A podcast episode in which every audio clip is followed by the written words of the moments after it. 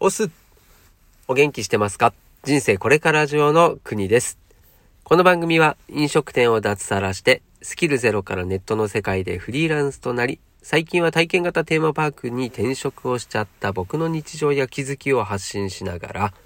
あなたを元気にしちゃうそんな番組でございます。さあ、いかがお過ごしでしょうか ?5 月を過ぎまして6月1日水曜日間違いないよね。はい。の収録でございます。で、今日もですね、車の中からの収録で、今、駐車場に止まってるんですけども、夜遅めということでですね、今10時20分。はい、10時20分の、やっと、はい、収録までこぎつけましたよということでですね、ま、今日も一日中、えー、仕事仕事という毎日でございましてですね、で、今日はその仕事の中からちょっと今実際にですね、自分が取り掛かっている内容、ことについてですね、ちょっと深掘りをしていこうかなというふうに思っております。今自分自身が抱えている課題にちなんだ話でございますんで、よかったらお付き合いいただけたらと思います。まあ、主には飲食店のですね、集客のお話でございます。はい、では、最後までお付き合いください。って参りましょう。はい。ということでですね、今日のテーマは、クオリティの高い店舗が売上低迷する理由というお話なんですけど、はい。クオリティが高い。例えば、飲食店であれば、え料理が、ね、美味しいとか、見栄えがいいとかですね。あとはサービス、接客が素晴らしいとかですね。まあ、そういうですね、こう、お店自体はとても評価が高い。素晴らしいという状況の中で、でもお客さんが足を運んでくれないと。まあ、そういう状況のお店、その場合にですね、何がですね、お客さんが来ないのか、売り上げが低迷してしまうのかっていうですね、そこの理由について、まあ深掘りするとともにですね、どうすればお客さん、まあ集客ですよね。お客さんが来てくれるのっていうところを、まあちょっと一緒に考えていこうかなというふうに思います。でですね、まあ結論から言うとですね、いくつかありまして、全部で4つ挙げたいと思います。で、まず一つ目が、認知度ですね。はい、認知度が低い。どんなにいいお店でもですね、知ってもらわないことには話にならないということで、多分なんですけど、クオリティが高くてお客さんが来ないということはですね、まずここの部分を疑うのが第一かなっていうふうに思います。もう知らない、知らないことっていうのはないのと一緒ですからね。ってことは、どんなにクオリティが高い店だろうが、ないのと一緒なんですよ。それは切ないですよね。うん、なんで、まずはこの認知度がないというところ。そして、二つ目が立地ですね。はい。で、これも、一つ目の認知度と近いんですけれども、まあ、どんなにいいお店でもですね、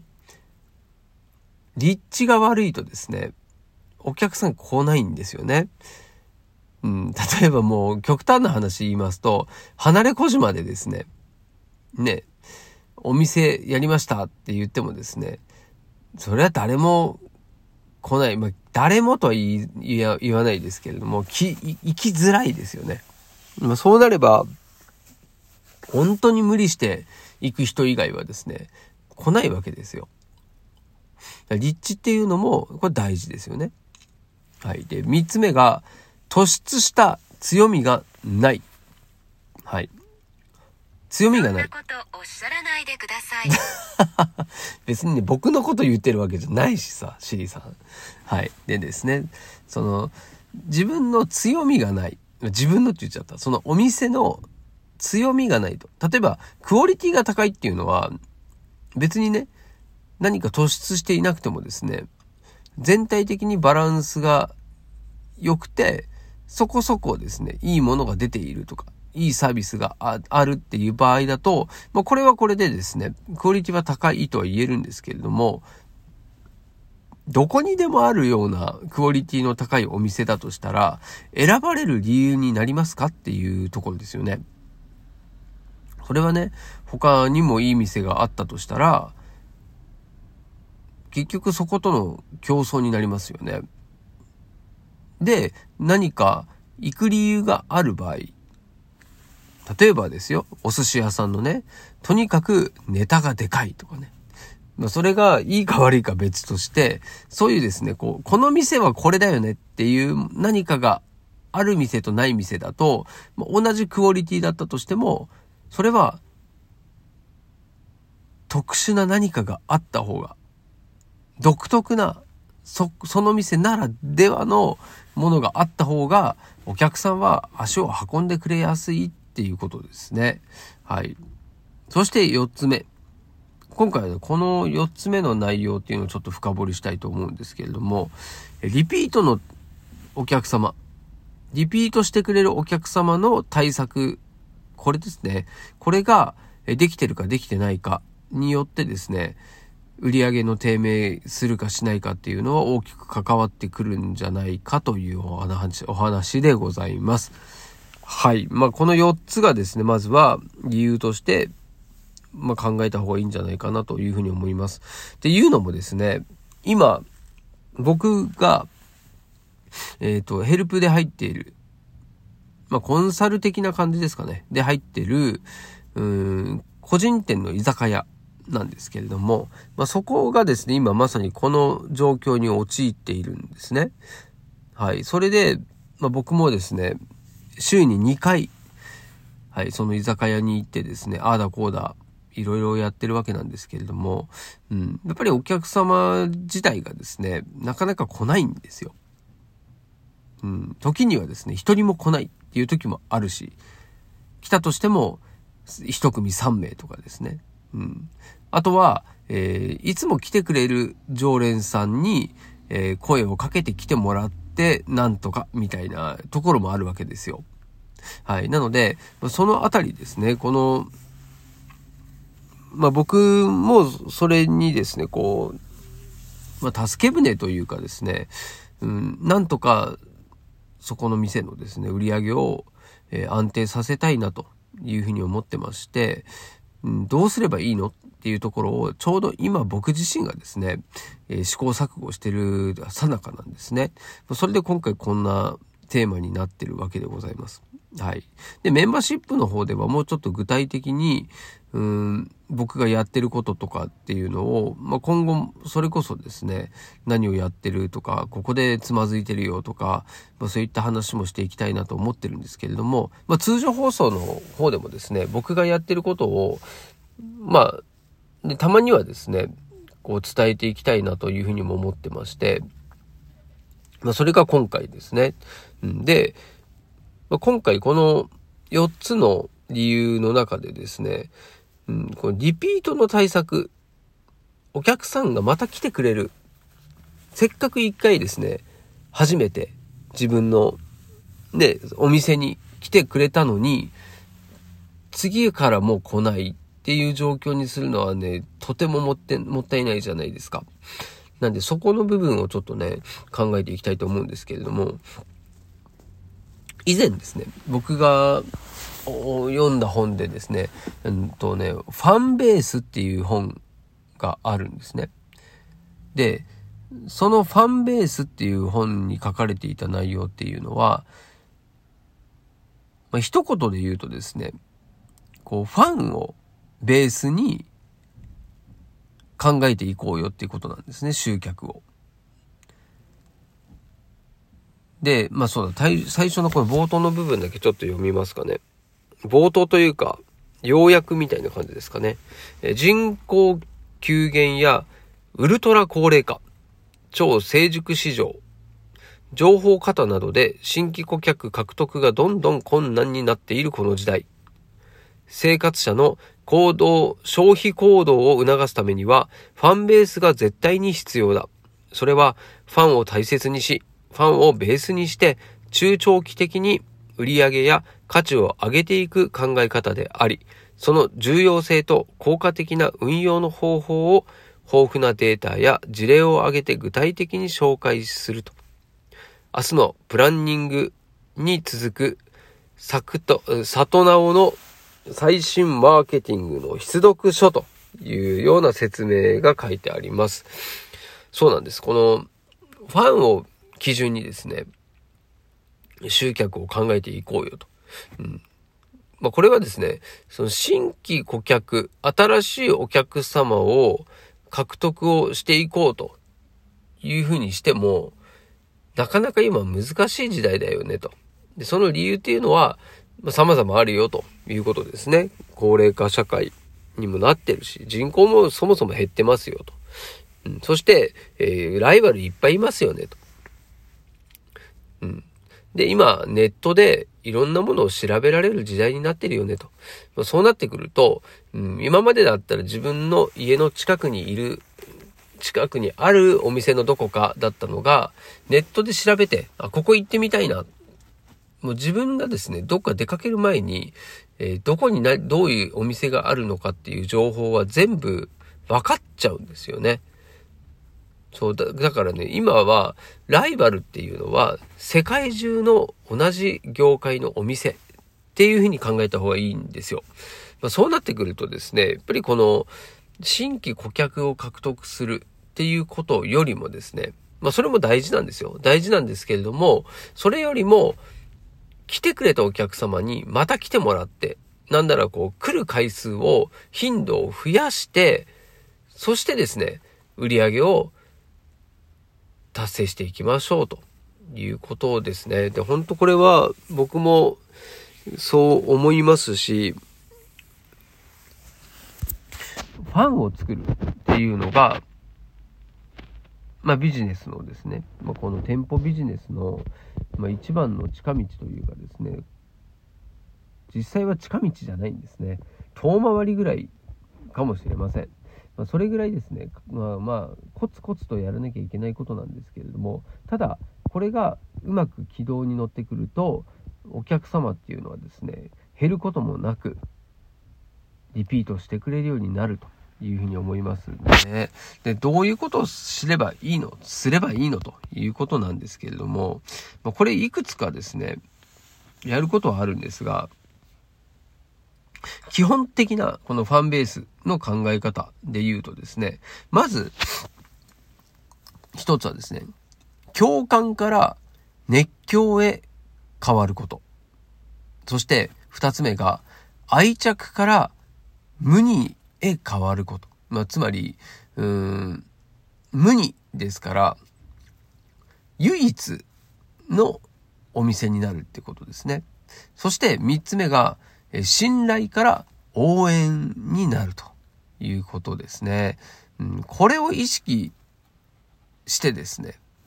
ファンを作っていこうとすることによって、うん、本当にですね、こう、根強いファンが、え、多く増えていくんじゃないかなというふうに感じてます。で、それはね、共感から熱狂するっていうのは、最初はね、共感だけだったのが、そのうち、こうどんどん好きになるとか、どんどん応援したくなる。まあそういうですね、もう自分のこう生活の一部になるような状況に持っていければ、それはですね、心強いですよね。もうほんと従業員と同じような感じですかね。うん、ファンができるっていうのは。そして三つ目の信頼から応援へっていうのがまさにこれであって、つまりですね、この自分が好きで、その店舗に足を運んでいるとかって言った時に、もしね、そのお店が潰れちゃったら、困るのはお客さんなんですよね。だまずはその状態になっていることっていうのが大事だなというふうに思うんですよね。ゴールとしては。うん、なので、その、そのためにはですね、なくなってほしくないから、うん、応援しますよね。で、それは例えば、自分が好きなお店をですね、お客さんが宣伝してくれたり、広めてくれたりするわけですよ。そうするとですね、広告費とかかからない状態で、まあ、口コミが広がったり、ネットでのね、コメントとか、レビューとかがですね、拡散したりということで、こう、いい情報がですね、世界中にこう広がっていくっていうですね、そういう波ができるんですよね。で、それって、もう一番最強だなというふうに思います。はい。なんで、そのファンベースという考え方。まずこれをですね、共感から熱狂にすることと愛着から無にへ。唯一無二にすることと、え信頼から応援に変化させていくっていうことですね。このことを意識するだけでも、えだいぶ変わってくるんじゃないかなというふうに思います。はい。で、まあ、それを踏まえてですね、今の僕が言っているこの、コンサルしてる居酒屋はどんな感じなのかっていうとですね、えっと、個人の居酒屋でですね、今のその箱ですね、お店があって、で、料理とかですね、の品質とか、清潔感とかですね、それがね、素晴らしいんですよ。クオリティは高いお店なんですよ。だけれども、お客さんが来てくれないと。で、まあそこのですね、ママさんにお話を聞いたところ、その、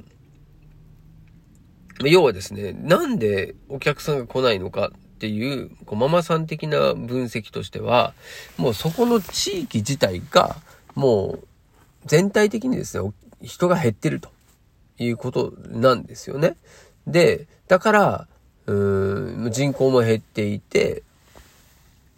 夜にね、飲み歩く人も減っているから、えー、うちの店にはあまり来なくなったんだ。だから周りの、周りの店もね、周りにあるお店とかも同じような状況ですという話をしてたわけですよね。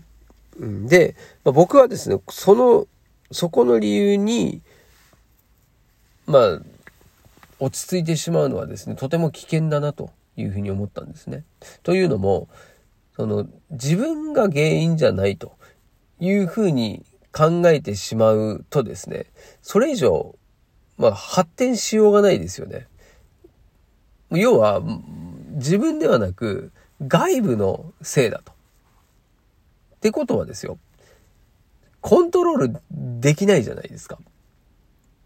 自分じゃなくて、周りの奴らのせいだと、周りの環境のせいだというふうに言ったら、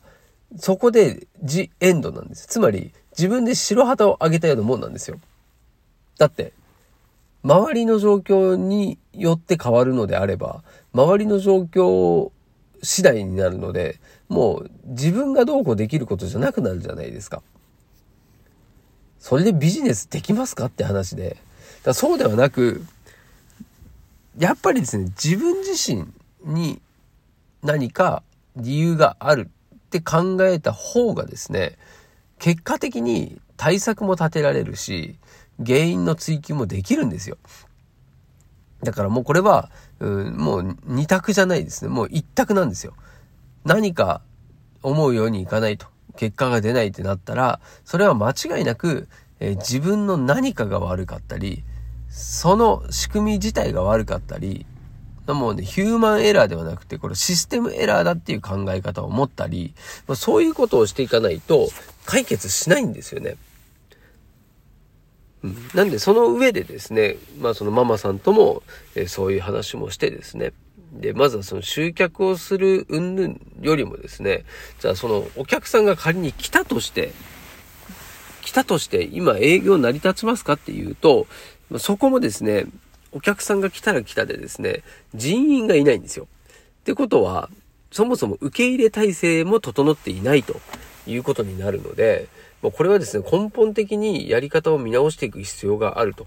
いうふうに僕は今考えてます。はい。なので何をするのかっていうとですね、うん。やっぱり基準はですね、このファンベースなんですよ。だこのファンを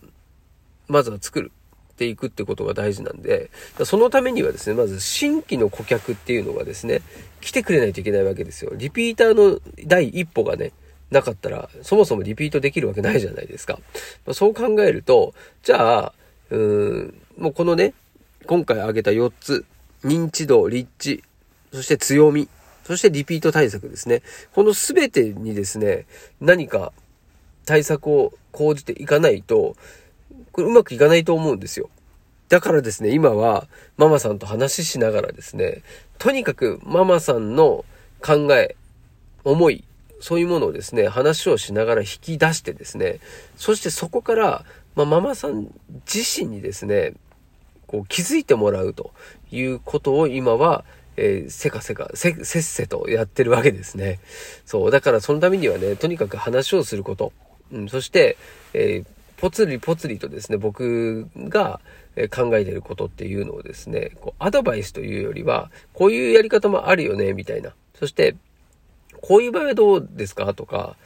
とにかくですね、情報をですね、こう、チラ見しているわけですね。でその結果、本人が、えー、ちょっとこ